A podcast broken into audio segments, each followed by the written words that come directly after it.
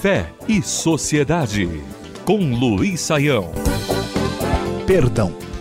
Um dos maiores líderes políticos do século XX é reconhecido mundialmente por sua luta, por sua atividade em favor de seu povo e pelo seu sucesso, reconhecido de maneira global, foi o sul-africano Nelson Mandela. Mandela nasceu em 1918 no estado de Transkei, na África do Sul, e debaixo do regime opressor do apartheid, que era um regime racista que, especialmente depois dos anos 60, foi rejeitado e condenado praticamente de maneira global e mundial. Uh, Mandela uh, sofreu terrivelmente a ponto não só de ter a sua vida questionada, mas de passar longos anos na prisão por resistir abertamente àquele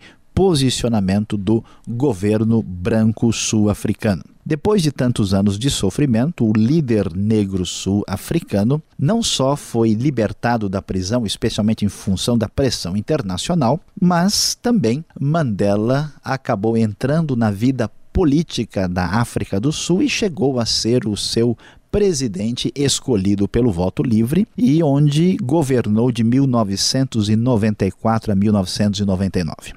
Com a posição de Mandela no poder, muitos temiam que a maior desgraça viesse a acontecer. Com a diversidade cultural da África do Sul, com tantos anos ah, de domínio o racista, previsto no apartheid, com todos os problemas para serem resolvidos, imaginava-se que talvez seria esta hora em que os negros iriam vingar-se dos brancos. Imaginava-se que até as próprias uh, etnias distintas entrassem em conflito e, quem sabe, o país mais rico da África viesse a se tornar um caos.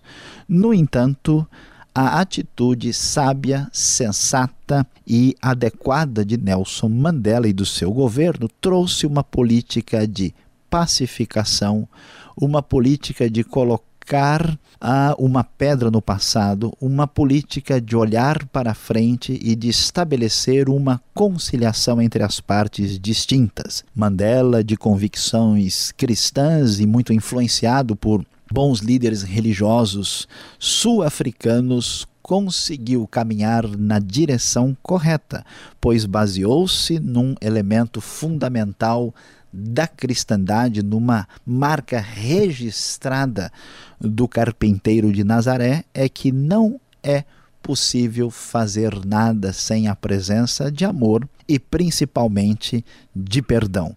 Nelson Mandela, o homem que levou a África do Sul numa boa direção porque considerou a realidade e o valor do ensino cristão do perdão.